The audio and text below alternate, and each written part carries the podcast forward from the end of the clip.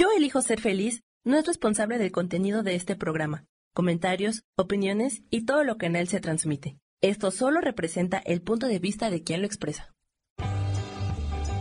Yo elijo ser feliz presenta.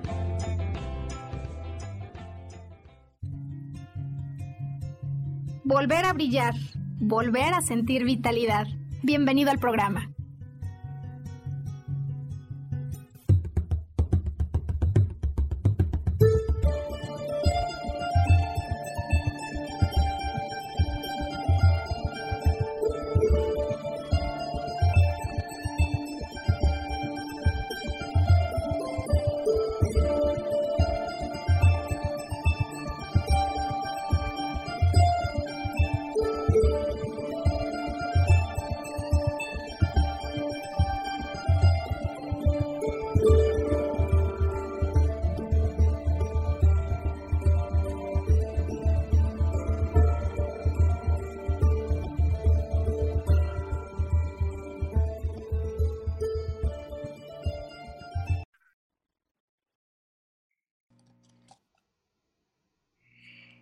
¿Hasta dónde ha ocurrido en tu vida que en algún momento te hayas sentido quemado, sucio, como con la sensación de apestoso o apestosa, eh, por algo que ocurrió en tu pasado y que todavía momentos te hace sentir muy mal? ¿O hasta dónde, en lugar de quemado, más bien lo que has sentido es la sensación de frío? Frío porque quisiera estar más cerca de alguien que en momentos siento como que rechaza mi presencia, lo que hago, lo que digo, o simplemente porque no quiere estar conmigo. Es como si no quisiera venir a jugar conmigo. Em, y ello lo vivo con mucha tristeza, tristeza o quemazón que en momentos no puedo parar. ¿Cómo se le hace, independientemente del nombre técnico que tome esto? Para poderse desprender de esa tan incómoda sensación de estar sucio o de sentirse una vez más solo por sus propias cuentas y sin que haya un exterior que tenga ganas de conectar conmigo y mi interior. Pues bienvenido, bienvenida a este podcast que en esta ocasión hacemos para ayudar a nuestro auditorio que aunque a veces no lo sabemos, Estamos viviendo los conflictos de rechazo, de humillación, primos hermanos de la injusticia, y que a final de cuentas hoy nos llevarán a hablar del empoderamiento.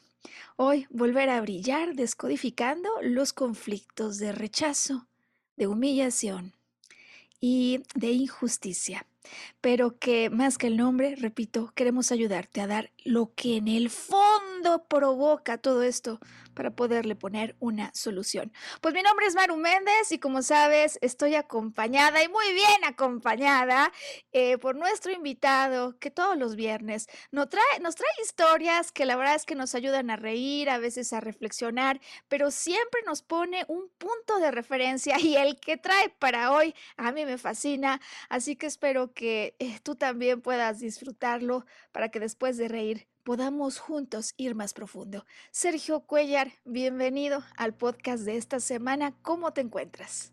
Muchas gracias por la invitación, Maru. Un saludo a todo el auditorio y bueno, muy emocionado porque creo que en algún momento todos grabamos en ese código secreto que traemos en la cabeza un, sentimiento de esta forma. A lo mejor no es la situación, ¿no? Eh, lo, que este, quiso provocar, pero nosotros lo sentimos así. Entonces puede permanecer un, sentimiento de suciedad, de apestosidad, de, mal, olor, ¿no? Por llamarle de alguna manera, que nos hace sentir minusvaluados, ¿no? Sin duda, sin duda. Y, sabes, es posible que a algunas personas les pase como a mí, me ocurrió hoy. Eh, pues nuevamente con, casos de otros, pero también con un caso propio, ¿no, Sergio? Eh, que no te das cuenta, ¿no? Yo eventualmente en algún momento me, pues sí, me hice consciente que la última experiencia que había vivido, por cierto, la que hoy les voy a platicar, en realidad no era la primera vez que vivía yo eso. Fue impresionante darme cuenta que llevaba 10 años de desempoderamiento crónico. ¿Y sabes qué es lo peor? Que cuando estás adentro de ese ciclo, de esa etapa, no te das cuenta. O sea, por supuesto, si alguien te dice, Maru, no estás empoderada, tú dices, no, ¿cómo no? O sea, no es para tanto. Eh, o quizás si alguien te dice, no, lo que pasa es que tú tienes la herida de rechazo, de humillación, pues sinceramente, ¿a quién le va a gustar decir, sí, lo sé, ¿no? Claro que no. Eh, en realidad, más allá de los nombres técnicos, lo que me parece es que a veces tenemos vivencias que que se sienten incómodas, que estamos tratando de descubrir en qué consiste esto y que sobre todo la primera gran batalla es cómo me quito esta sensación de encima que tengo no solo en el cuerpo emocional, sino que también incluso es como si se sintiera en este cuerpo de percepción de sensaciones que también tenemos. Y sabes que en el caso del podcast de esta semana lo hago con una muy particular dedicación a todas las personas que podrían estar en conexión con estos temas. Eh, fíjate que en las últimas semanas y en los últimos días he tenido varios contactos, no uno, no dos, varios, en casos de personas que han conectado con nuestras producciones, por ejemplo, la de miedo al fracaso. Alguien me decía, Maru, lo he escuchado ya tres veces o alguien con quien trabajaré mm, em, este viernes em, que me dice, sabes que siempre escucho los podcasts y además me revela, ¿no, Sergio? El auditorio que nos acompaña y a los que no conocemos por nombre pero que son fieles y que continuamente están en interacción de esa manera velada, pues con nosotros, a quienes en definitiva agradecemos, eh, que me decía, sabes que los podcasts de miedo a la muerte y miedo al fracaso me dejan ver que traigo una herida de infancia. Y qué valiente y qué importante y pues sobre todo que nos pudiéramos dar cuenta. El asunto es que a veces no resulta tan sencillo.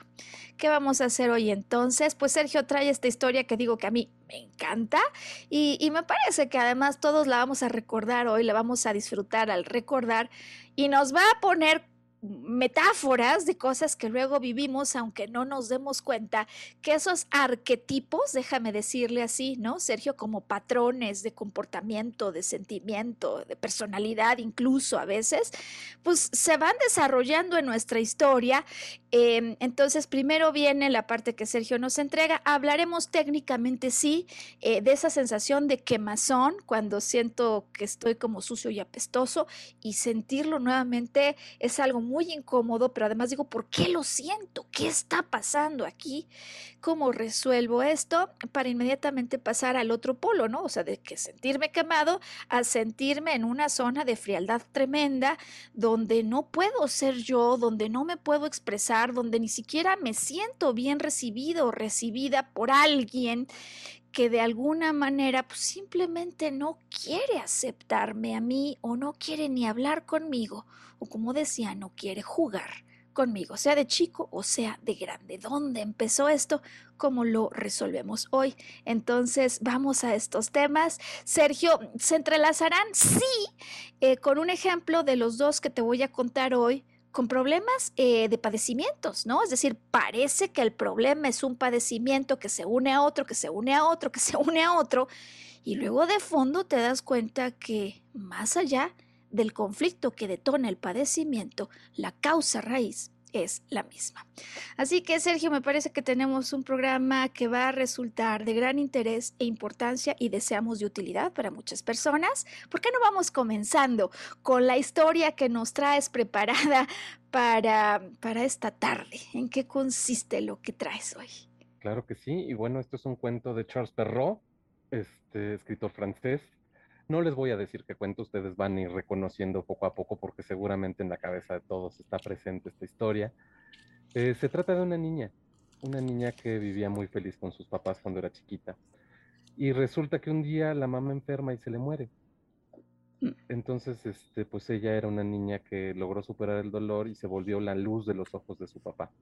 Su papá era un mercader, un comerciante, acomodado, con, con buenos recursos, sí, que viajaba mucho Entonces siempre salía de viaje y dejaba a, esta niña pues con el personal que guardaba su casa, con el cual la niña desarrolló pues unos lazos muy, muy grandes de afecto, ¿no? La niña era muy buena, era muy bonita. Eh, y un buen día el papá salió de viaje ¿sí? y eh, regresó casado. Regresó casado con Lady Tremaine, ¿no? Que era la madrastra. Pero en algún momento, este, la niña pudo ver que detrás de la madrastra venían otras dos niñas. Y estamos hablando de Griselda y Anastasia, ¿no? Eh, la mamá, pues, era terrible, en realidad, ¿no? Porque frente al papá mostraba una cara y detrás de ella maltrataba mucho a la niña. ¡Ay, Diosito! Este, esta niña, pues bueno, en realidad la recibió con gran alegría como una amiga, sin embargo, pues la señora la trataba muy mal. Y fue en uno de los viajes que salió el padre a hacer su, trabajo cuando no regresó. El padre enfermó de viaje y murió, lo cual pues le dejó todo el control a la madrastra, la cual en cuanto se vio libre de la vigilancia paterna, empezó a hacerle la vida imposible a esta niña. ¿Sí? Le quitó su habitación y la mandó a, vivir al sótano, ¿sí? La hacía limpiar la casa, preparar el desayuno, hacer la comida, etcétera, en compañía del personal que guardaba la casa. El personal pues se dedicó a papachar y a cuidar a esta niña, pero pues no podía hacer otra cosa que obedecer a la malvada madrastra, ¿no? Ya por ahí nos da un viso de por dónde vamos. Este, esta niña estaba siempre sucia porque la ponían a limpiar la chimenea, lo que le ganó el mote por parte de Griselda y Anastasia de la Cenicienta. No, ¿sabes qué, Sergio? Perdona que interrumpa, pero yo ya te iba a decir, no sé si es la historia de Cenicienta o de Maru en algún lugar del tiempo. Pues nada, este, la niña crece este, segregada completamente, quitada de su, lo que por derecho le correspondía, ¿sí? Y recluida a dormir en la cocina, en el sótano donde podía, ¿no? Em, ¿Qué es lo que sucede? Que la niña se transforma en una joven hermosa, que siempre estaba sucia, ¿no? Y la mandaban a hacer pues todas las labores este, del hogar, a comprar al mercado, etcétera, etcétera. Es en una de estas incursiones en el pueblo, donde cruzando por el campo se encuentra al príncipe encantador, el cual va en caballo, ¿no?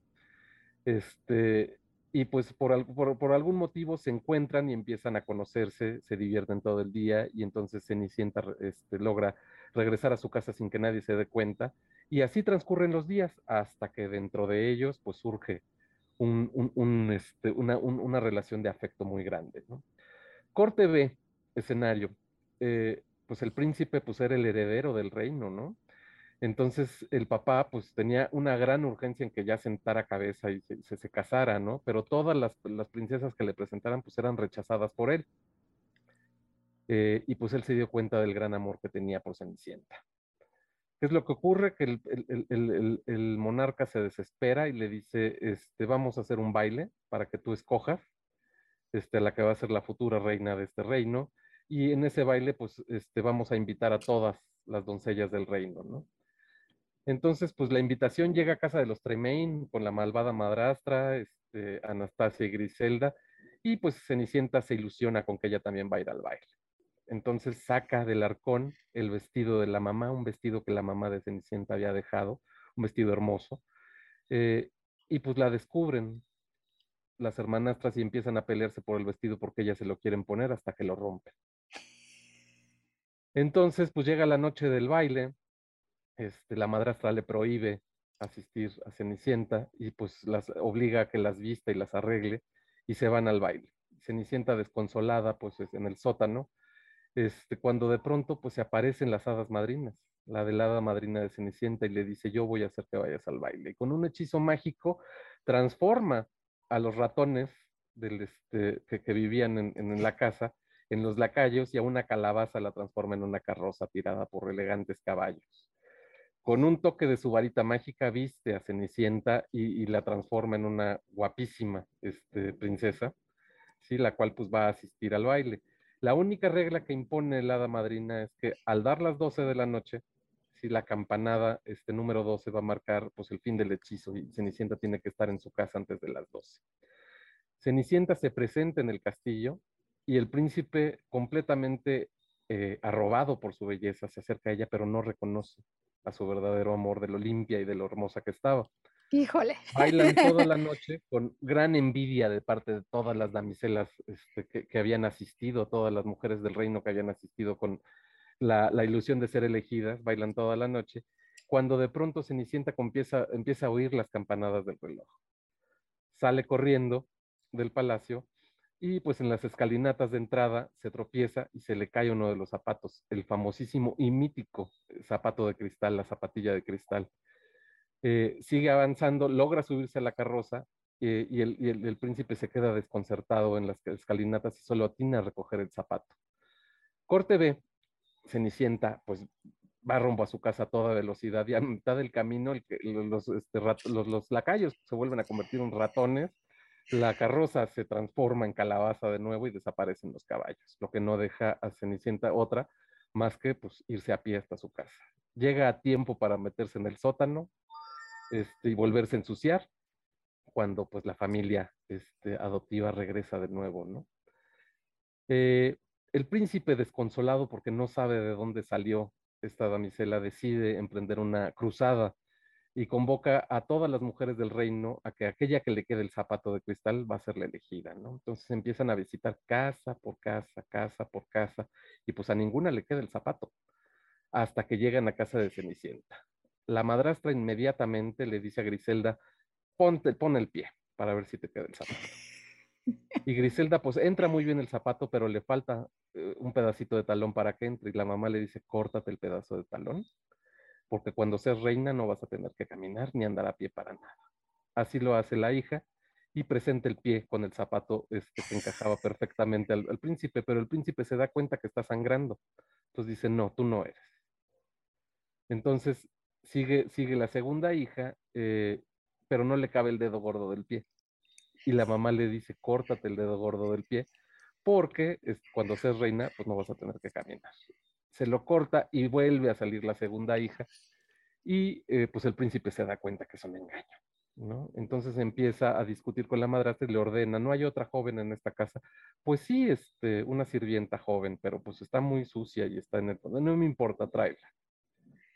Entonces, cuando Cenicienta presenta el pie y le queda perfectamente la zapatilla de cristal, el joven logra, el príncipe logra descubrir que una es su amiga de los campos y dos es la bella joven de la que se enamoró en el baile. Entonces, eh, pues obviamente eh, Cenicienta es llevada al, palacio, es vestida con ricas galas, ¿sí? Y se transforma en aquella joven prometedora y pues ahora sí que le hizo justicia a la revolución. Y como castigo, el príncipe, después de enterarse de todo lo que le sucedió, sí condena a, este, a, la madrastra y a, las, dos hijas a estar en el servicio de lavandería del, castillo. Y así como pues culmina esta historia, un cuento de hadas, ¿sí? llamado La Cenicienta, eh, más menos ha tenido modificaciones a lo largo de, la vida. En algunos casos, este, la, hija menor de la madrastra se transforma en buena y se casa con uno de los lacayos. En otras historias, las dos son condenadas a vivir la miseria dentro de la lavandería, pero es más o menos la historia. No, qué bárbaro, Sergio. A ver, una felicitación. ¿Estarán todos de acuerdo? Porque nos has recordado hoy una historia con santos y señas de algo que la verdad es que yo, como que, hombre, tienes la, el recuerdo, pero vagamente. Y me parece que con todos los ejemplos metafóricos de Griselda, de Anastasia, del zapato que se cae, de la hada madrina que viene, del vestido que las hermanas lo deshacen, eh, pues desde luego que nos pones ejemplos de situaciones que con otros personajes en otros escenarios se parecen bastante a eso que a veces vivimos, los que atravesamos por la sensación o de estar quemado, eventualmente, o de totalmente aislado de aquel con quien tú hubieras querido tener contacto. Porque por un tiempo, a mí que me perdone quien escribió la historia, Sergio, pero ese padre estuvo ausente. es decir, que en el entorno familiar que se presenta en esta obra, vamos a encontrar hoy espacio para hablar de eso que técnicamente algunos conocen como la herida de humillación, pero también como la, herida de rechazo y que se conecte, digo que es primer man, algunos dicen que detrás de la injusticia siempre hay rechazo, pero en fin, se conecta con la injusticia, es decir, es un grupo de temas, injusticia, rechazo y humillación que usualmente se presentan juntos en un escenario en el que a lo mejor alguien corre con el rol del padre o autoridad ausente, lejano, con quien aquella eh, mujer, doncella o persona, porque esto aplica a hombres o mujeres, ¿verdad? No puede sentir cercanía. Y entonces hay hermanastras en el sistema y entonces hay madrastras en el sistema que se encargan de hacerle ver la suya a esa persona que sin embargo hoy diremos que viene a entender a través de esta trama que el primero que debe volverse a instalar en la silla del poder es el protagonista de la historia. El asunto es que muchas veces uno vive eso sin darse cuenta que uno mismo es el que se ha quitado de ese asiento de poder. ¿Te parece entonces, Sergio, cuando estamos a punto de empezar a hablar técnicamente de en qué consiste esto, con algunas preguntas para nuestro auditorio, para que puedan ellos identificar si se sienten o no, eh, digamos, asociados, si han tenido una vivencia más allá del nombre con estas cosas que se experimentan? Y una vez que hayamos terminado, ¿no? De explicar técnicamente esto, vienen los ejemplos. Hoy traigo dos para ti. Hablaremos del caso de una mujer con quien tengo consulta esta semana, a quien desde luego agradecemos, ¿no? Eh, por un problema de intoxicación en, em, digamos, diversos órganos del cuerpo, aparentemente hígado graso, em, problemas en colon, al mismo tiempo en sistema linfático y riñones. Y como ella misma durante el proceso de descodificación me dice, Maru, es esto.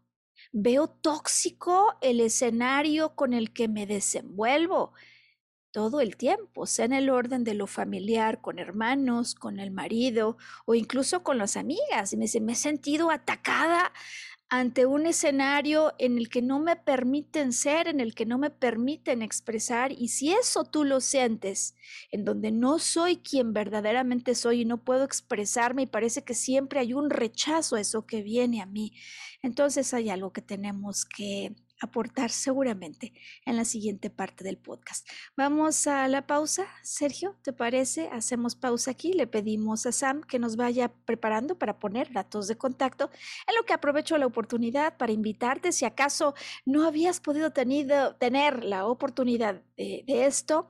Tenemos jornadas, un retiro en salud consciente del 8 al 10 de abril en Tepoztlán. Jardín de la Abundancia es el lugar sede en el que estaremos llevando a cabo este retiro, que tiene unos jardines espectaculares.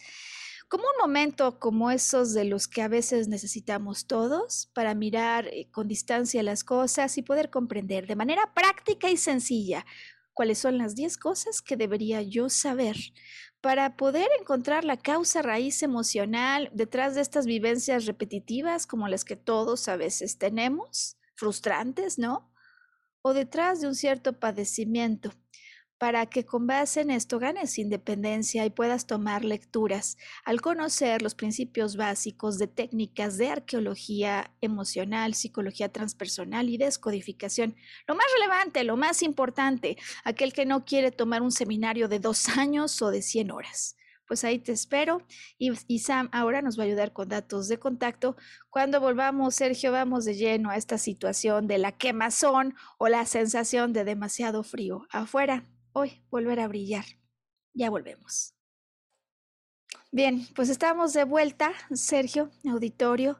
Eh, cuando estamos a punto de iniciar esta segunda parte, Sergio, yo voy a ir eh, diciendo algunos síntomas que a veces uno vive, sensaciones, decía, que no solo es la sensación a nivel, eh, digamos, interno como un sentimiento, una emoción, sino a veces también ciertas, digamos, parecen como sensaciones en un cierto sentido de percepción interno. comencemos por la pregunta básica. ¿Tú te has llegado a sentir como quemado, maloliente, apestoso, sucio, porque alguien te hizo pensar que no diste el ancho, que no fuiste lo suficientemente bueno, eh, porque a lo mejor estabas disfrutando más de la cuenta y alguien te dijo no es así. Finalmente, una sensación de indigno. ¿Lo has vivido tú, Sergio? Sí, claro, o sea, se, debe a distintos factores este, que tienes metidos en la cabeza, inclusive sale mucho el yo no soy merecedor de esto, ¿no? Sí, exacto, y como no soy merecedor de esto, como de alguna manera es como si yo volteara y el mundo pues es un juez, ¿no? Eh, o sea, ¿En qué circunstancias de tu vida te has planteado frente a la sensación de que a donde voltees alguien te está mirando mal? Porque a veces sí nos pasa, Sergio, donde dice uno, yo ya estoy intoxicado de este lugar, eh, todos están en mi contra, eh, y cuando esto empieza a pasar, voy revisando algunas posibilidades para ver, Sergio, si te hacen sentido, porque uno no se da cuenta que son parte de la misma cosa.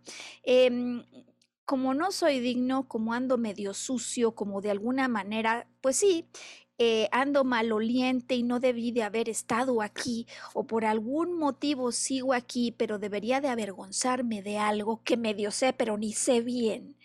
Eh, no solo es que me juzguen, sino que quizás yo no tenga el derecho, porque me lo dijeron explícito o porque implícitamente vino el mensaje de hablar. Entonces, como yo no tengo el derecho a hablar, pues voy a tener que estar conteniendo mis palabras, lo que verdaderamente me gustaría expresar. Ahora, imagínate que alguien no puede expresar porque se siente medio sucio, ¿no?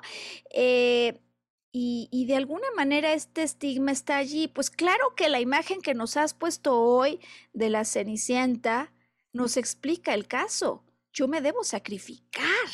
Es decir, para ganarme el cielo o ya por lo pronto la subida del sótano al piso de arriba, yo me tengo que sacrificar. Es decir, voy a tener que hacer en sobremasía para demostrar pues, que a lo mejor, hombre, sí nací medio sución, pero aquí hay algo que no está tan mal. ¿Cómo vamos hasta este punto, Sergio? Completamente de acuerdo contigo, Mar. O sea, de alguna manera es una especie de percepción de valor propio, ¿no? Y ese valor propio muchas veces se ve minado por cosas que quedaron en, en tu cabeza, porque alguien te lo dijo, porque una situación te hizo sentir así, o inclusivemente, inclusive porque tú interpretas eh, tal o cual experiencia en tu vida como que está sucio, ¿no? eso es. Por lo tanto, no te lo mereces. Eh, eso es, es decir, aquí hay una interpretación de por medio. Puede ser que alguien te lo diga, como en el ejemplo que yo voy a dar. No te dirá está sucio, pero sí te dirá, pues no nos gusta tu forma de ser. Y aquí el problema, porque el problema se finca y esta sensación de quemazón, de sucio, está no tanto en como que yo estuviera a lo mejor sometido a un trabajo en el que naturalmente, pues si estoy limpiando chimeneas, me voy a ensuciar. El asunto está en que yo siento esto que se reconoce como vergüenza, que no es lo mismo que la culpa. Culpa yo siento, digamos, eh, algo mal en mí por lo que hice.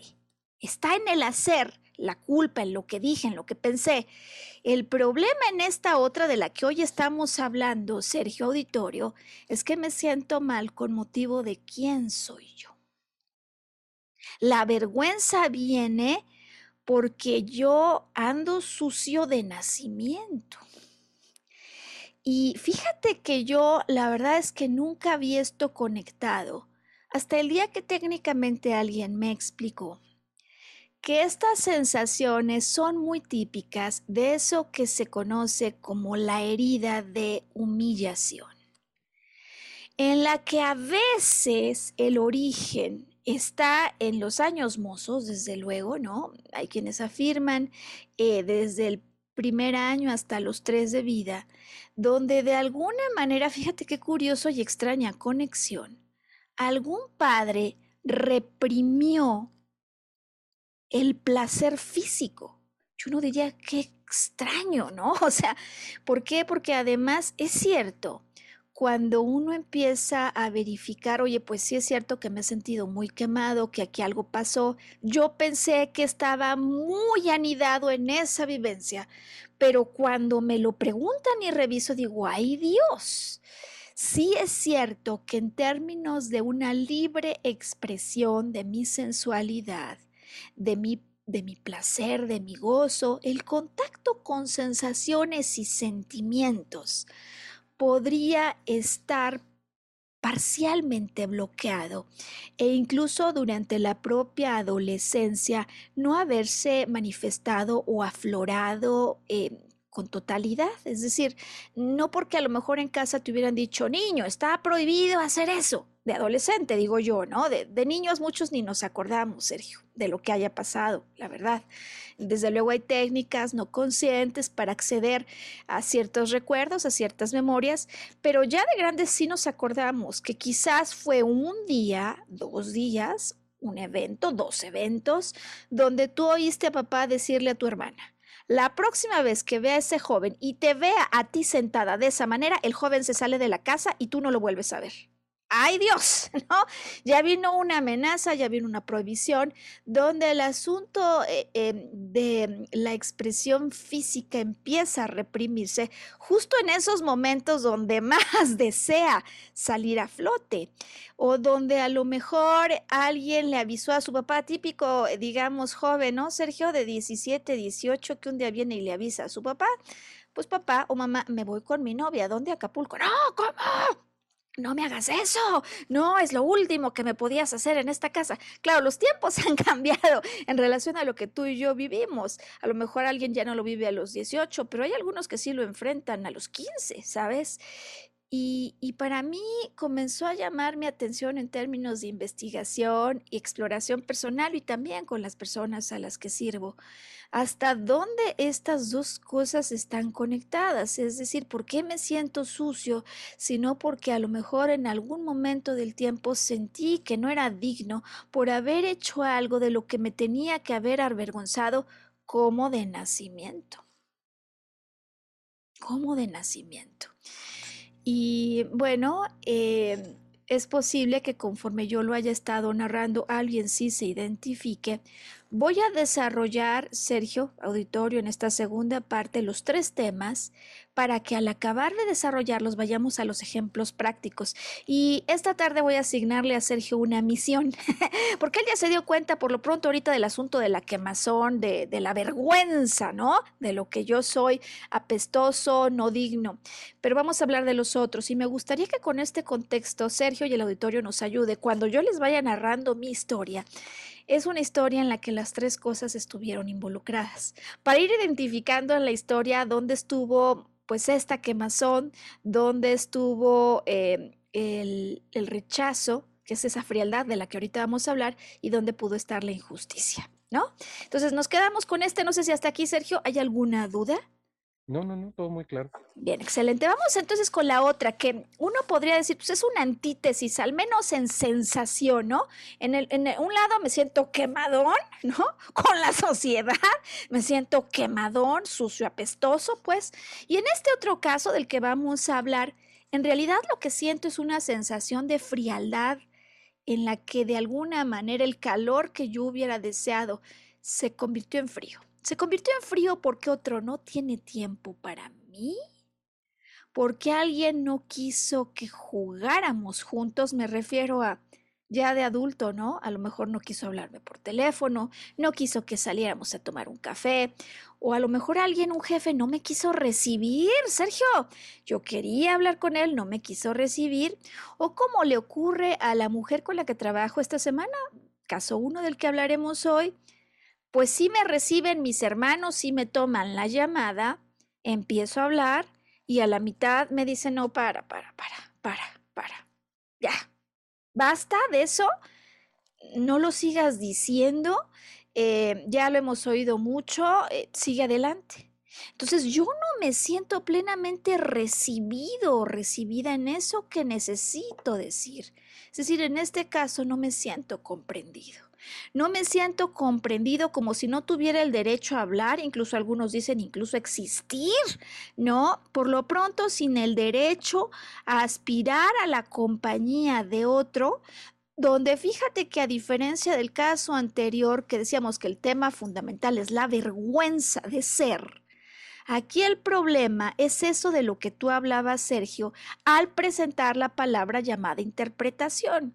Puede ser que el otro Ejemplo, el papá de Cenicienta de veras esté muy ocupado, tenga muchas asignaciones internacionales y tenga que salir de casa a cada rato. Pero el problema no es ese, sino cómo interpreto yo aquello que, está, que estoy viviendo. Es decir, si se va, si no tengo derecho a esta conexión, a esta compañía, acceder a media hora con el rey de la corte, a tener una conversación como con el jefe con el que siempre me hubiera gustado hablar, con mi padre o con un novio o con quien fuera. El problema es que en la interpretación viene una conclusión y es que yo no valgo lo suficiente. No que lo vea así, no que así lo sienta explícitamente, sino que subyace en el fondo esa tristeza de no quieren venir a jugar conmigo, no tienen tiempo para mí y siempre acabo solo. Eh, el asunto de, seguramente, digamos, es la conclusión no consciente, porque no valgo, no valgo lo suficiente. De tal manera entonces que además no solo es que esté solo y me sienta así, con una enorme cantidad de veces la imaginación juega. Desafortunadamente, no a favor, sino en contra. Es decir, me siento solo o siento que no me habló cuando yo quería, en el tiempo que yo había previsto y entonces ya nunca me va a hablar. O, eh, ¿sabes? Estamos en el territorio del nunca jamás o de siempre me pasa esto. Y si uso la imaginación, decía que la uso en contra en el sentido de que cada posible escenario que me planteo es un escenario con final patético. Es decir, como si Cenicienta a raíz de lo vivido se queda en el sótano de la casa pensando que no importa lo que haga, las hermanastras siempre le van a quitar el acceso a lo que ella definitivamente desea, con lo que desea conectar, que por origen merece. Que por origen merece. Ahora bien, entonces, eh, a veces nos abatimos en emociones, nos ahogamos. Si alguien dice, oye, calma, eh, pues han pasado solo a lo mejor una semana, eso no significa que esta persona no se vaya a querer aproximar. O a lo mejor fue una mala noche como aquella en la que la mujer de la historia de hoy le habló a su hermano, estaba cansado, fastidiado y no tuvo la conexión que usualmente tiene con ella, pero ella lo siente como uno más de los tantos que la han rechazado y esto hace que uno se debata dentro de un sinfín y un mar de emociones que no se acaban de sentir bien y uno dice es que esto siempre pasa y nunca puedo encontrar final sino solo el siguiente que me va a rechazar. Es, aquí es más posible, ¿no? Más fácil que a veces uno sepa así que me he estado sintiendo rechazado. En el caso previo de humillación, no es que yo me sienta humillado, me siento quemadón, me siento sucio, me siento avergonzado. Eh, no necesariamente claro de que hay un exterior que continuamente está llamando a nuevos actos de humillación. Pero en este otro es más, más frecuente que sí me sienta rechazadón. Eh, desde luego, cuando me miran, allí me juzgan en el caso anterior, ¿te acuerdas? Aquí con el solo hecho de que me miren, yo puede ser que ya me sienta mal y pues desde luego esta energía nerviosa la empleo en trabajar. ¿Cuánto? Muchísimo. ¿Qué hace em, una persona que se siente rechazado o que ha sentido que no ha tenido el contacto deseado, la aceptación, ¿sabes? En cualquiera de las áreas o facetas de la vida. No aceptado en comunicación, no aceptado en lo que hago, no aceptado en lo que siento. Eh, lo que va a ocurrir es una exagerada ocupación en muchas ocasiones o estrategias de compensación, mucha comida, mucha bebida, mucho algo incluido digo mucho trabajo, como una estrategia de compensación en la que además lo que sea que haga pues tiene que ser perfecto, estarás de acuerdo, ¿no? Es decir, la cenicienta, si este fuera el caso, tiene que limpiar las escaleras y tiene que lograr dejar la chimenea absolutamente limpia. ¿Hasta dónde esto que he platicado te hace sentido? ¿Lo has vivido, Sergio? No, completamente. Yo creo que es algo que a todos nos queda, pero pues muchos escondemos en lo más profundo del alma, ¿no? Porque es algo con lo que eh, luchamos todos porque es no consciente. Es no consciente y sobre todo no consciente el origen cuando se da en un momento de vida donde yo apenas soy un niño, porque muchas de estas cosas sí están en claras allí. No que necesariamente esto lo haya tenido que vivir de pequeño. ¿No? Es decir, en ocasiones sí, ¿por qué? Porque justo es la etapa de vida en la que estoy aprendiendo a reconocer qué es el mundo y quién soy yo. Es decir, como tal, no es que esté verdaderamente empoderado como niño.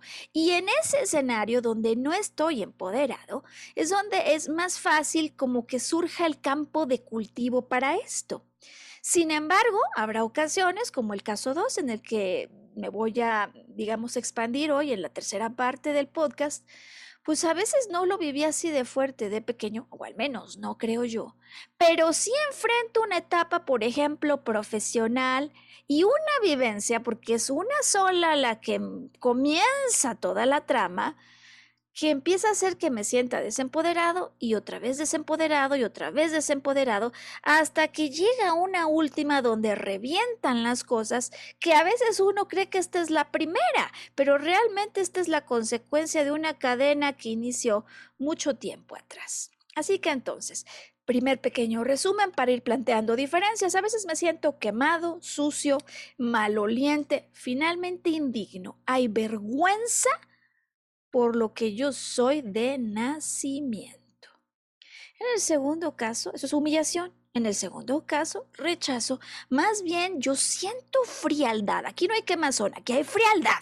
Frialdad que se siente en interacción con el mundo que no me acaba de permitir expresarme libremente quién yo soy con lo que yo siento. Pues es que ni siquiera a veces ha habido ese espacio para que yo pueda ser y me siento rechazado como si no quisieran venir a jugar conmigo, donde en efecto el tema fundamental es la valía, es el tema en cuestión, y la estrategia de compensación es ser perfecto, obsesivo, a fin de que pueda conseguir en el hacer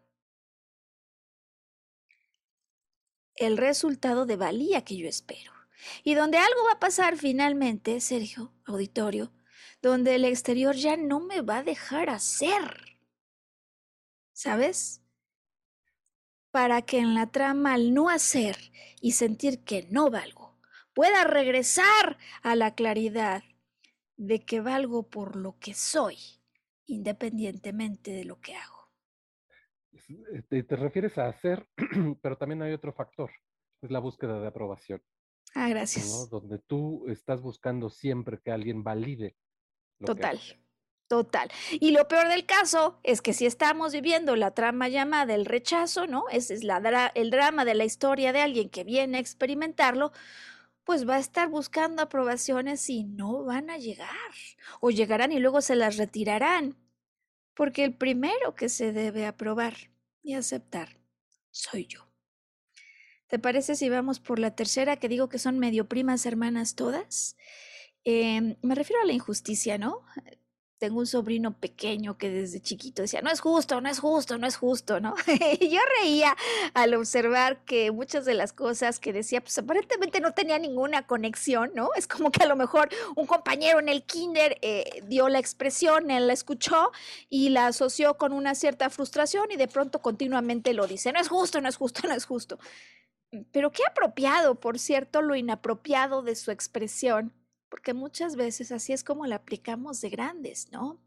Eh, y en este caso, em, si bien hay quienes describen esto como algo que ocurre un poco más tarde, es decir, entre los cuatro y los seis años de edad, así inicia, dicen algunos, em, yo lo que sí he visto es que, a ver, decía que el rechazo, la humillación y la injusticia vienen juntos, con una enorme cantidad ¿no? De veces.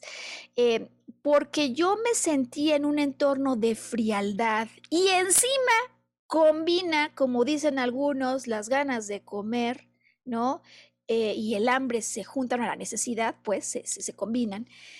El, el, problema aquí es que yo siento un clima de frialdad, Sergio, Oye, ya me quedé pensando si no cantinflé con mi, con mi ejemplo, pero bueno, se entiende. ¿Cómo era? La, la necesidad se junta con, con, las ganas de comer, ¿o cómo es? No, se juntó el hambre con las ganas de comer. Bueno, pues eso.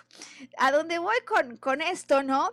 Eh, es que yo siento el clima frío cuando además encima soy tremendamente sensible sensible y un clima frío, donde entonces la estrategia de sobrevivencia ante ese clima que no me permite el acercamiento, que no me acepta, que no da bienvenida a mis sentimientos, o sea, cuando yo me siento frente al panorama de rechazo, quizás adopte otro tipo de estrategias adicionales, como bloquear la sensación. ¿Sabes qué? Pues ya ni siento. No es que lo digamos así. Pero, ¿qué opinas de esto? Hombre, no es para tanto, no es para tanto, muchachos. Maru, pero te están haciendo daño a tus compañeros. ¡Hey, chicos, no es para tanto! Eh, estamos en un clima optimista nosotros. Hombre, no le pongamos atención. Vamos a enfocarnos en la gente de buena vibra. Y mientras va creciendo la maleza frente a ti y todos te dicen, Maru, esto está, esto está creciendo. No, no es para tanto. Es decir, empiezo a querer cancelar lo que siento, a querer frenarlo. Me ha tocado trabajar con personas que me dicen, no, pues es que con motivo de mis nuevas prácticas eh, espirituales, eh, estoy ahora en un mundo zen que parece en su interpretación que invita a apagar los sentimientos. ¿Te ha pasado esto, Sergio? Sí, o sea, en algún, en algún momento todo es represión, es no debo criticar, no debo decir, no debo, no, no debo nada, ¿no? Represión. no debo nada, te estás reprimiendo. Represión, y fíjate que voy a apuntar aquí la palabra que me parece muy útil en esa represión, porque al final la represión acaba siendo no efectiva. Yo me quiero reprimir porque sí me enoja, pero mejor llevamos la fiesta en paz porque casi nunca quieren hablar conmigo pero al final sigue habiendo una emoción no liberada en mi interior. Emoción que en algún momento va a surgir. Yo estoy controlando, pero como busco controlar y reprimir la ira en algún momento, esto se sale de mi control y de mis manos. Si bien buscaré también ser perfecto, pues decimos que es una derivación, ¿no? Hay quienes dicen que detrás de la injusticia primero hubo rechazo. Entonces, con tal de conseguir la conexión y la aceptación, no solo trataré de ser perfecto, en este caso, en el caso de injusticia, buscaré ser contenido. Y si yo busco intentar ser contenido reprimido, ¿qué es lo que va a pasar en el exterior? Sino que naturalmente el exterior va a buscar o va a querer reprimirme y contenerme. Represión y contención ante la que la obvia exclamación será, no es justo. Estrategia de perfección, estrategia de contención que eventualmente además se va a convertir no solo en esa ira que sale, sino además en un ser sumamente crítico, que juzga y que ve afuera el mal por todos lados, porque como ando herido, como de alguna manera me sentí amenazado, entonces tengo que encontrar la manera de defenderme ante esta represión que parece sin sentido. En el fondo, entonces, revelando mi enorme sensibilidad y mi deseo de haber creado un ambiente de calor donde todo lo que se respiró o sentí por lo pronto fue frialdad. ¿Te hace sentido esta otra explicación, Sergio? ¿Cómo la ves en diferencia a las otras? Pues todas son primas hermanas, como ya lo dices, pero unas son consecuencia de la otra y además de la otra y de la otra. Es una reacción en cadena que le va agregando valor a la anterior, ¿no?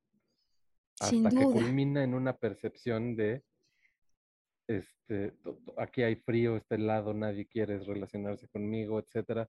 Y empiezan los problemas, pobrecito de mí, que va retroalimentando a todas las demás.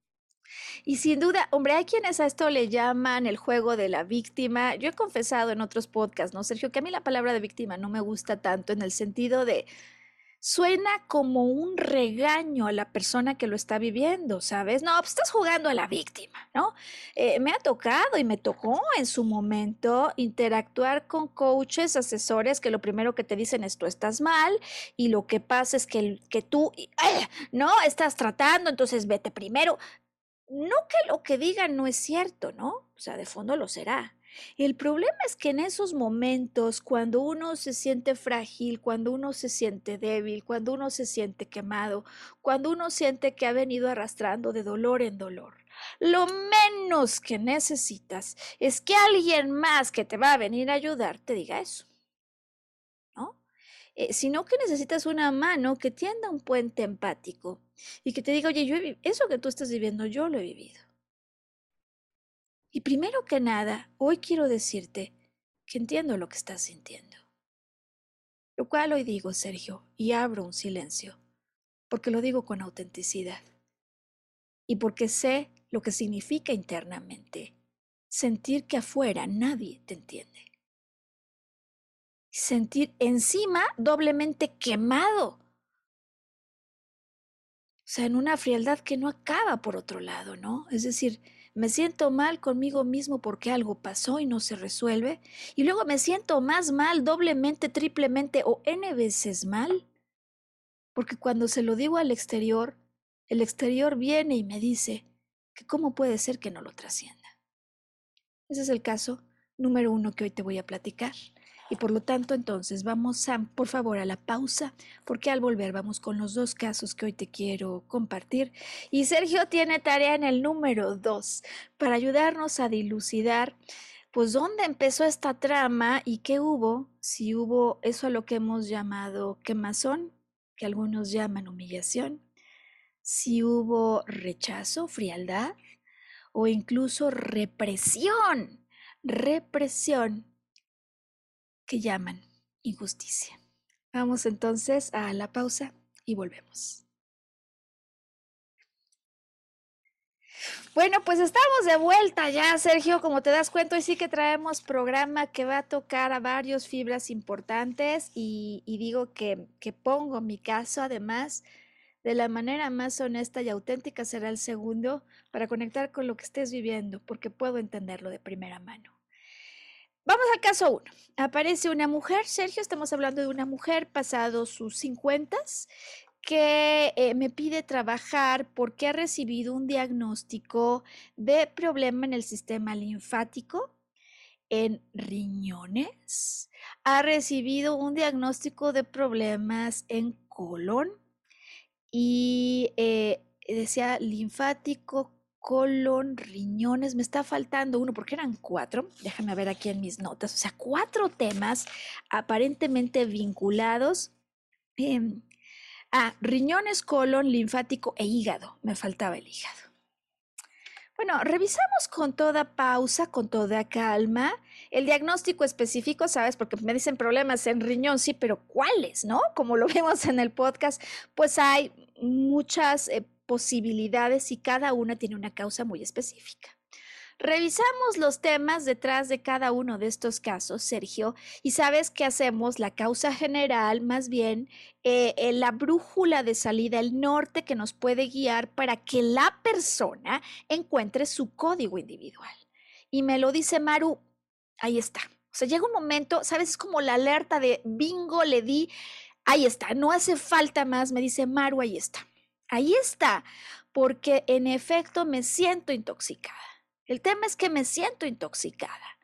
Me siento intoxicada por un ambiente que no, pues no da buena recepción, rechaza. Rechaza lo que yo les quiero decir y compartir. Es una mujer con la que ya he trabajado en otras ocasiones. En, en esta ocasión, el asunto es, hubo un médico, Sergio, que le dio un mal diagnóstico. Mal diagnóstico que provocó que le diera un tratamiento incorrecto. tratamiento incorrecto que le provocó otro problema en consecuencia. Estoy hablando en el orden de lo físico. Entonces, cuando va a ver a otro especialista y este otro especialista le explica la cadena pues química que ha ocurrido, ella se enoja muchísimo. Se no, ¿cómo? O sea, cuando se tuvo que haber aumentado mi acidez, me dieron un medicamento para aumentar mi alcalinidad En fin, no, digamos, a grandes rasgos. El aparente hecho que solo sería fui mal atendida por un médico que a lo mejor no tuvo la precaución de preguntarme, sino que asumió, lo que sea, que no es nuestro tema, eh, da lugar a un sinfín de confrontaciones con todo su entorno, al punto en el que ella lo siente realmente intenso. Y ese es el punto, no es si para otro el problema es grande, mayúsculo, minúsculo, si no era para tanto. Ese nunca es el asunto. El asunto es que para ella es realmente relevante e importante. Y cuando nos damos cuenta que hemos tocado una emoción, Sergio, que pareciera irracional para algunos, pero que es bien fuerte, que es bien intensa mi reacción y que además se está repitiendo, estamos seguros que lo que yo veo frente a mí no es el presente, sino el pasado. Atención entonces, porque si yo me encuentro frente a una situación de esta naturaleza, en principio y en apariencia podría estar ciclado con mirar eso como si, por ejemplo, Sergio, en tu historia que nos cuentas hoy, pues la cenicienta se queda frente a la calabaza y se queda fija en la imagen de la calabaza, culpando a la hada madrina porque sus hechizos no duran más allá de las doce. ¿Me explico? Es decir, miramos esa franja de la historia y lo peor, y es auténtico porque de verdad que así se vive, es que nos cuesta muchísimo trabajo a veces poder salir de esa situación. Todo porque no hemos podido expresar algo que quedó a lo mejor hace tanto tiempo atrás, que ha venido aumentando la intensidad de lo que yo vivo hasta que por fin el dolor sea el timbre que permita que yo despierte para expresar, pero que yo no lo veo todo así concatenado. En su caso, lo que en definitiva le provocaba más desazón era no sentirse escuchada. Y fíjate que esto es interesante porque ella empieza diciéndome un diagnóstico emocional de lo que estaba viviendo, que también me parece que hoy nos ayuda a ejemplificar cómo a veces en apariencia nos vamos por un lado, incluso en lo emocional, pero hay un patrón detrás que hoy te quiero invitar a verificar. Con lo cual me dice Maru, no me siento escuchada, no puedo hablar y ya me cansé. Entonces, te fijas, Sergio, es decir, ante la toxicidad del ambiente, lo que se siente más tóxico es que no me siento recibida, rechazada continuamente y reprimida a hablar. Eh, que de acuerdo con las definiciones que hemos explicado, pues por lo pronto en este caso estaría de por medio el asunto de una represión o injusticia, por otro lado, pues de un rechazo a lo que de alguna manera yo quiero entregar, es mi verdad y, parece que, que no es bien recibida, ¿no? Y que además se va a conjuntar con la sensación de indigna, maloliente, que ella me dice, ya me cansé de ser idiota, porque parece que no tengo la capacidad de resolver lo que me está pasando. ¿Cómo hacemos para poder ir con, digamos, los detalles precisos en esta labor de arqueología emocional? ¿Cuándo fue la última vez? ¿Estás de acuerdo, Sergio? Es nuestra pregunta de arranque. ¿Cuándo fue la última vez que no te sentiste escuchada, recibida, sino que más bien fue un ambiente tóxico que además me dice y me doy cuenta y estoy clara que mi hígado está reportando el enojo y la ira contenida, ¿no?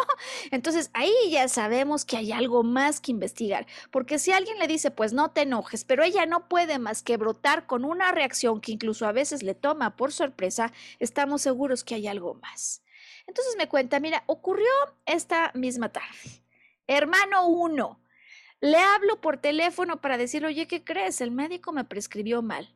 Y empieza a hablar. Entonces yo veo en el patrón y le digo, oye, si te das cuenta que en el fondo sí estás hablando, ¿estás de acuerdo? ¿No, Sergio? Habla, toma el teléfono y el hermano le toma la llamada y permite que exprese.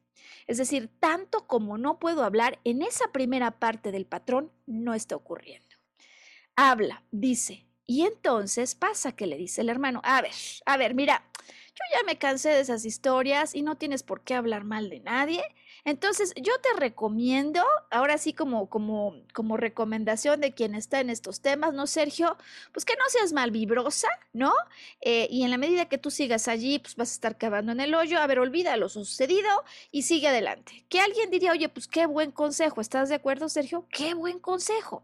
Sigue mejor tu camino, sé positiva, sé optimista y no traigas estas malas vibras porque sigues hablando mal de alguien y, tu vida va a continuar siendo una pesadilla. Y otra vez, Sergio, no es que no hubiera razón en ello. El asunto es que esta mujer necesita sentirse escuchada, recibida. Es más, es posible que si alguien le dice, a ver, cuéntame lo que te pasó, y ella se siente por fin liberada, eventualmente diga, ya está, no era para tanto, sí es cierto. ¿Por qué? Porque dejó salir lo que tenía dentro. Pero las cosas no son así. Y entonces le digo, entonces, parece que el patrón es hablo, expreso y el mundo me dice no sigas, me paran, me reprimen, no de arranque, sino a la mitad y me dicen no sigas. Me siento no escuchada. Vamos al, siguiente caso. ¿Cuándo fue la penúltima vez que esto pasó? Y entonces me dice, la penúltima vez que esto pasó fue con mis amigas. Amigas que en efecto Sergio van a cenar con ellas y es la misma historia. Todo lo que quiere la mujer es que alguien entienda que le prescribieron mal y le causaron un daño y que ella se sintió muy mal. Es todo lo que a veces necesitamos todo lo que a veces queremos ni siquiera es que alguien hable y nos diga su punto de vista, sino que permita que liberemos toda la historia, abra sus brazos y nos permita sentirnos abrazados por alguien o apoyados por alguien que simplemente nos ha escuchado. En la historia, como te puedes imaginar, sin embargo, eso no pasa. Las amigas, cuando otra vez trata de explicar lo ocurrido, patrón que empieza a observarse repetido, la permiten que empiece a hablar, a la mitad la frenan y le vuelven a decir lo mismo. No sigas hablando mal, parece que en tu vida si sigues hablando mal no se va a frenar esto, mejor sigue adelante y olvídalo. Y incluso alguien le dice, no puedo creer que sigas atorada en eso y en otra cosa que te tiene fuera, no, fuera de la vida. Y te digo algo, Sergio, auditorio, es que puede ser que sí sea cierto, pero ese no es el tema en cuestión. Aquí el asunto es que mi cuerpo necesita expresar algo, porque si yo lo sigo conteniendo, no se acaba de liberar esa energía que tengo dentro. Para no hacer más larga la historia, ella misma cuando le pido dame el tercero, dame el cuarto, me dice, no, no, Maru, para, para, no hace falta.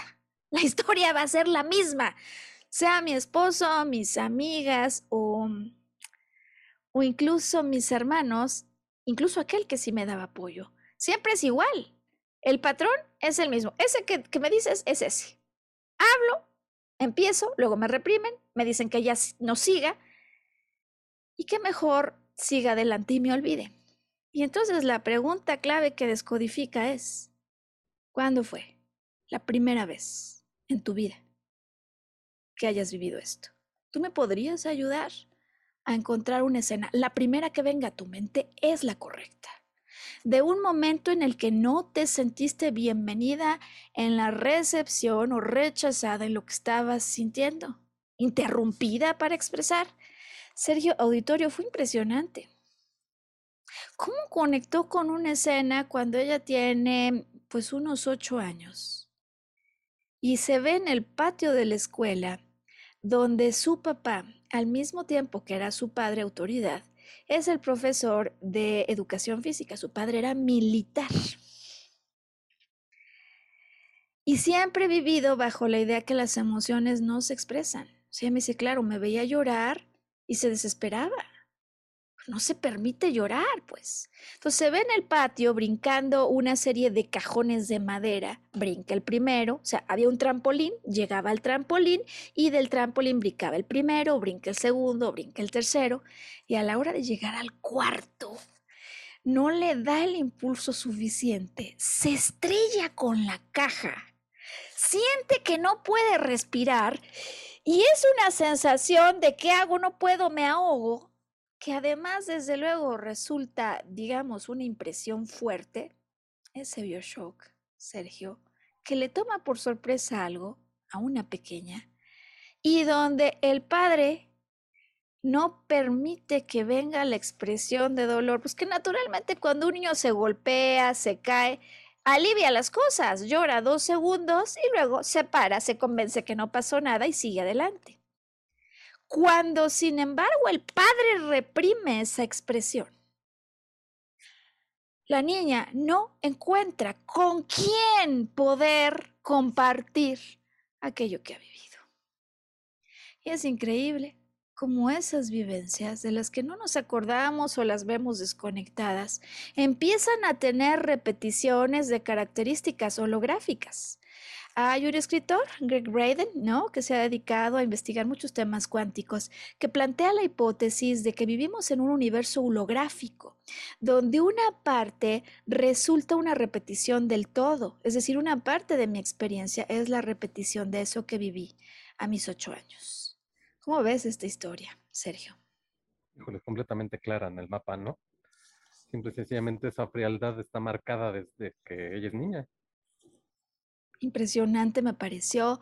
Para ella fue muy liberador y puedo recordar su cara. ¿eh? Hicimos, por supuesto, trabajo eh, no consciente, hicimos meditación, transmutación y acabo con otra cara. Eh, le pedí que me reporte, ¿no? Cómo progresan las cosas, pero impactante siempre pues cómo hay un patrón detrás de lo que vivimos más allá de la aparente injusticia de las cosas, porque lo que empieza con un médico que me prescribe mal acaba en el patio de la escuela y entre una y otra escena lo único constante soy yo. Lo único constante soy yo. Y esa pequeña que entonces no tenía la capacidad o la conciencia, pero que se ha vuelto un adulto hoy, que puede adquirir una nueva perspectiva y sanar entonces estas impresiones. Oye, pues ya para acabar, entonces viene la historia, la segunda historia, el segundo caso. Em, ya nos irás diciendo lo que ves, Sergio, y voy a acabar con ella. Quiero ser breve, pero ponerla como el punto de partida para la solución final. O sea, cuando vivo esto, ¿por dónde empiezo para resolverlo? Bueno, pues resulta que yo nazco mal, mal nacida en una empresa en la que me invitan a trabajar, ¿no? Me invitan a un concurso, yo voy al concurso, es para una X posición, al final no gano el concurso, pero sí me invitan a trabajar, es decir, aparentemente les gusta mi perfil, a ese padre, pon ¿no? Metafóricamente, que me invita a participar. Em, a otra cosa en la que desde luego, claro que podía ayudar en esa empresa, pero finalmente, Sergio, eh, hay una connotación de malnacida, sucia, apestosa, que se va del principio hasta el final. El día que me voy, alguien lo recuerda. Ahora, sin embargo, esta no es una historia que se viva así de principio a final. A mí me invitan a trabajar. Todavía recuerdo, era un sábado y cuando se enteran que yo he tomado la decisión de aceptar la oferta, en sábado vienen los mensajes de bienvenida, qué maravilla, aceptación total. Oye, la magia durará pues escasas horas, porque cuando yo voy y me presento en sesión de inducción con uno de los directivos, esto es lo que pasa, abro la puerta, ¿no? Paso a mi sesión de inducción y me dice, ah, yo estaba esperando a alguien distinto. ¿No?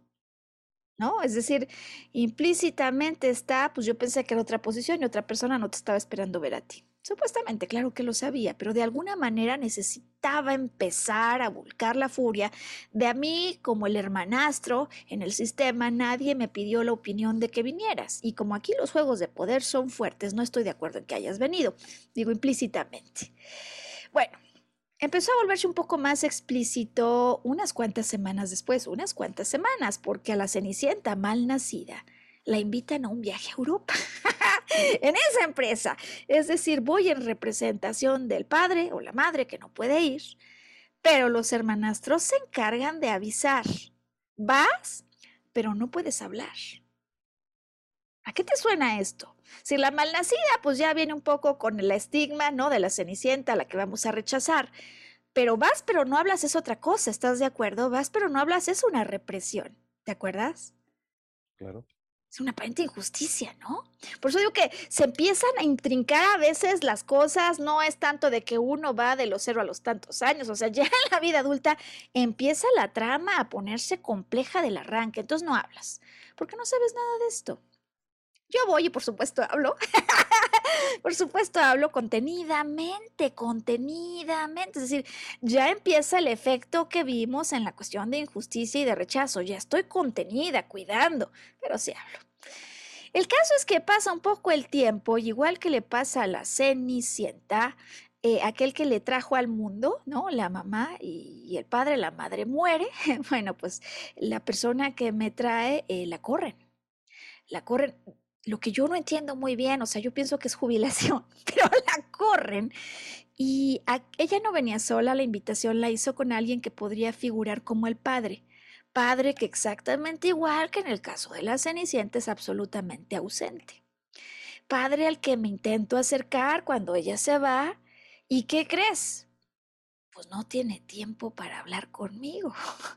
es decir, la sensación que se empieza a instalar en mí en rechazo, desde luego sí tiene repercusiones en términos de salud luego, rinitis seca, ¿no? No hay contacto, no hay comunicación posible con el ambiente, pero ya empieza a sentar un precedente de quizás la Cenicienta, como eventualmente le pasa a la historia que nos contaste hoy, pues se queda sin madre y sin padre, ¿no? Y, y donde empiezan a aparecer los hermanos, las hermanastras, la Grisela, la Anastasia, a las que no les gusta el vestido y te quitan y de pronto es como te, despelucan, ¿no? ¿Qué, otra escena? Sí, me puedo acordar en esa historia. Eh, bueno, pues una hermanastra viene y aprende cómo hacer vestidos, haz de cuenta, y luego se va y se queda con mi vestido, ¿no? Es decir, eso que yo le había enseñado a hacer nunca le da crédito, sino que lo hace ella sola porque con nosotros no se puede contar. Cuando nosotros ni nos habíamos enterado de, de que iba a usar esos vestidos, ¿no? Y, yo me entero en una reunión con otros directivos que dicen que lo que pasa es que no les quisimos ayudar. Yo digo, no, ¿cómo que no les quisimos ayudar? Pero si yo le enseñé a hacer esto, ¿no? Y, y entonces eh, dice, ah, entonces si no les invitó, por algo será. ¿No? Entonces, sigue el ambiente así, de pronto me entero, ¿sabes? Que hay otros hermanos, como, pues como contabas, ¿no? Los ratones, los lacayos, que están contigo a nivel de piso en el subterráneo, ¿no? Que se enteran que otra hermanastra dice, oye, pues allá la corren. A ver qué le encuentran, pero la corren. y, y yo me entero. ¿No? Es decir, sí me llegó a pasar en algún momento determinado, ¿sabes? Donde yo miraba al ambiente y me sentía juzgada por todos, criticada por todos, y nunca pude entender siempre con esa sensación de maloliente, ¿sabes? Eventualmente las hermanastras siguen haciendo de las suyas, ¿no? Em, hacemos un entrenamiento, una de ellas nunca viene al entrenamiento, pero me manda a advertir con una persona que me reportaba que más me vale que no siga haciendo ese tipo de cosas. Y yo digo, ¿por qué cosas? Pero si ella ni vino, ¿no?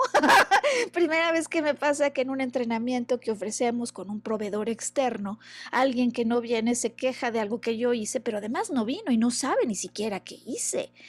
Em, por supuesto, vienen otras, eh, otros momentos, acudo a confrontar y a preguntarle qué pasa.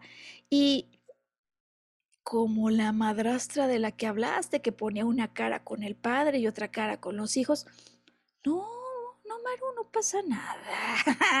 no sé de qué me hablas, todos tenemos muchas ocupaciones, ¿no? Pero desde luego, frente al padre y otros, hablaba perfectamente mal de lo que estábamos haciendo, sucios, cochinos, indignos, apestosos. Em, eventualmente vienen nuevos escenarios de represión en los que a mitad de juntas me calla puedes hablar, ya basta. O sí pasa. Y alguien diría, hombre, paremos la historia aquí, ¿no? paremos la historia aquí, em, porque parecería la historia de la Cenicienta víctima y de nada serviría que yo hoy contara esa historia, Sergio Auditorio, si nos quedáramos allí. Desde luego, cuando uno lo vive, sí lo vive en esa sensación, por supuesto, ¿no? Eh, cuando a mí me despiden, finalmente para cerrar el caso y si alguien tenía la idea de que aquí esta no era indigna y maloliente, el jefe al que le reportaba me dice que me voy por mi forma de ser. Por mi forma de ser. ¿Te acuerdas de la vergüenza por lo que soy, no? Es decir, está la maloliente, al mismo tiempo reprimida a hablar, al mismo tiempo, eh, de alguna manera, pues sí, rechazada por el padre ausente que no tiene tiempo para hablar con ella. Y alguien diría, Maru, ¿y dónde estabas tú? ¿No? O sea, ¿qué hacías allí, sabes? Y me parece que esa es la pregunta que vale la pena abordar rumbo a la solución de este caso. La gran pregunta, ¿dónde estaba yo? Pregunta que, sin embargo, con posterioridad a todos estos eventos, cuando uno ya toma distancia, porque además, desde luego, sabes, te sientes maloliente y no sabes por qué, no lo sabes explicar. Pasado mucho tiempo después, consigo dar con este conocimiento acerca de lo que significa humillación, rechazo e injusticia, para entender que cuando estas situaciones se presentan y alguien dirá, no puedo entender en mis cinco sentidos cómo aceptaste esto, es porque este es como el último evento de tantos otros, donde vienes de escenarios y momentos en los que lo que has vivido es un desempoderamiento paulatino y crónico. En los que si alguien te pregunta, oye, esa mujer que te cayó, ¿fue la primera vez que te caballaba alguien? Aquí pues, hay varios problemas al mismo tiempo, ¿no?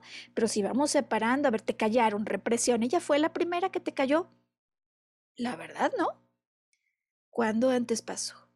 Y entonces empiezas a trazar una secuencia a través de la sensación de esta represión hablar.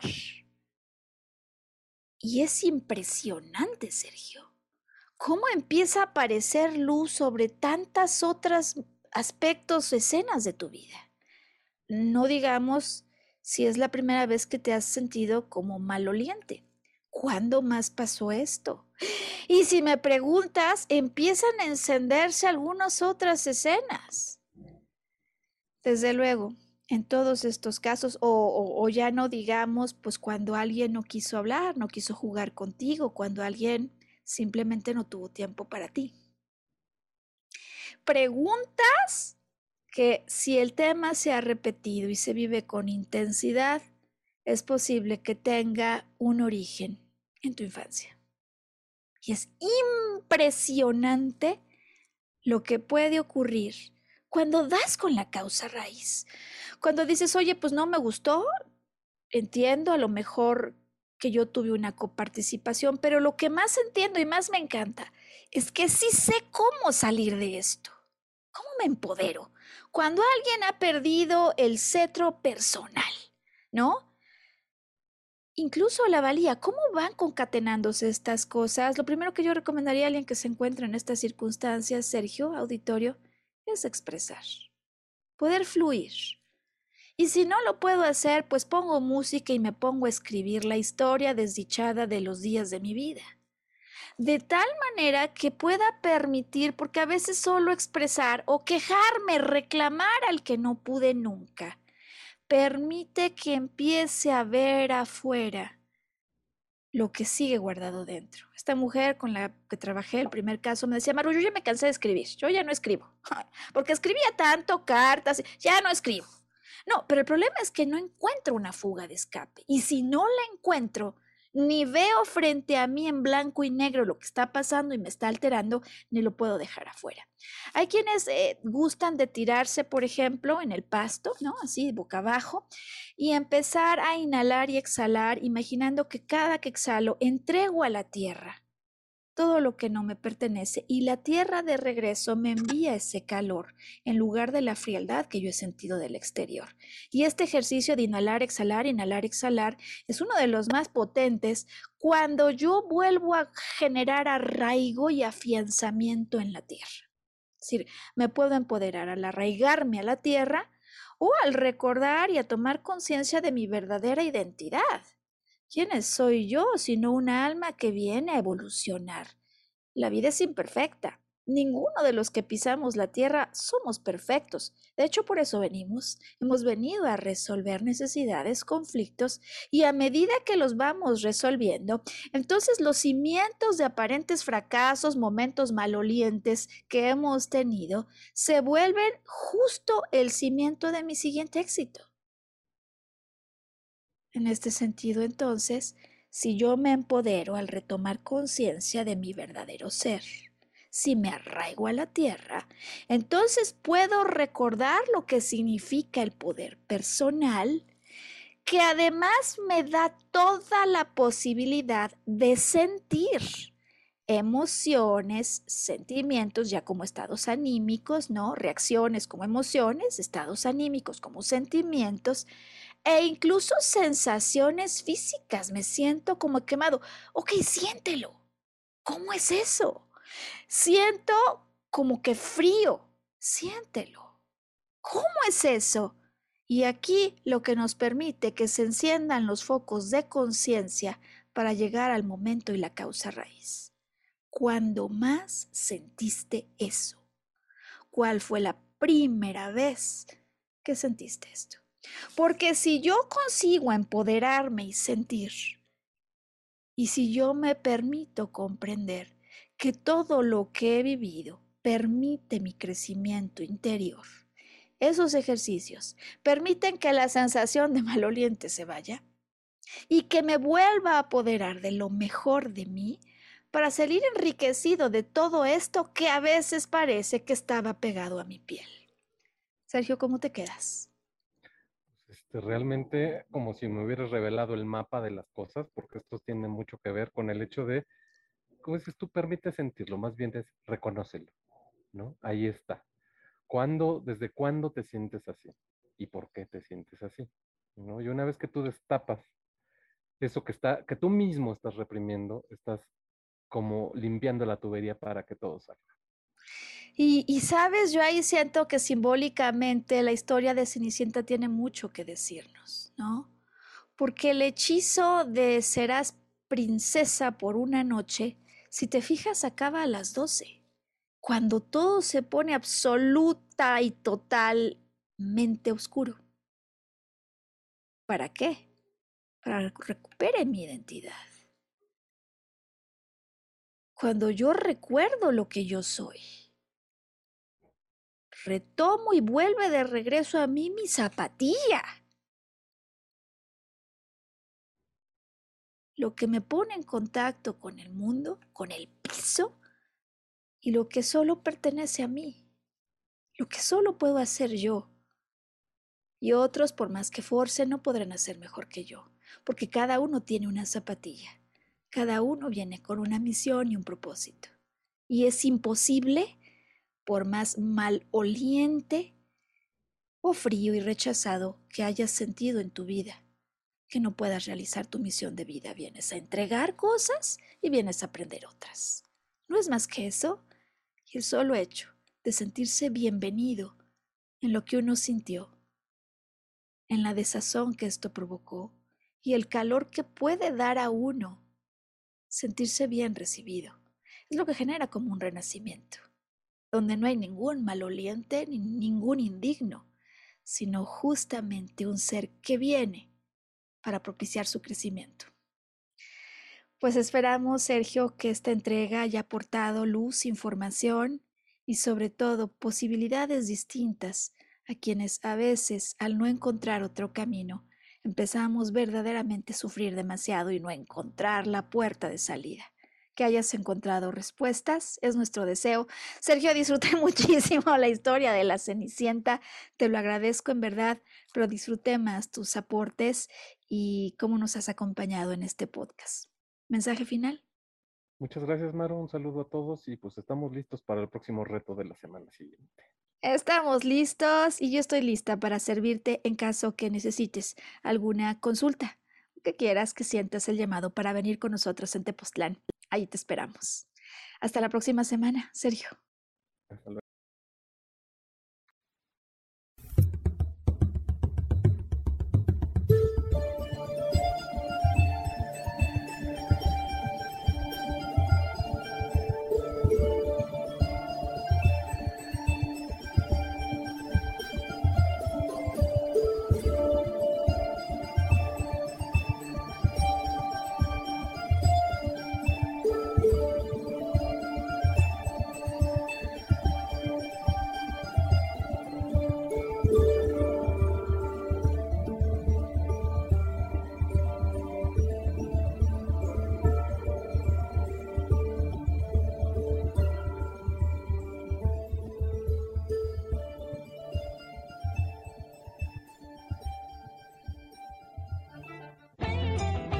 ser feliz presentó.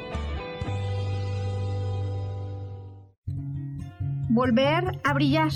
Recuperar la sensación de tu poder personal. Nos vemos en la siguiente transmisión de este programa.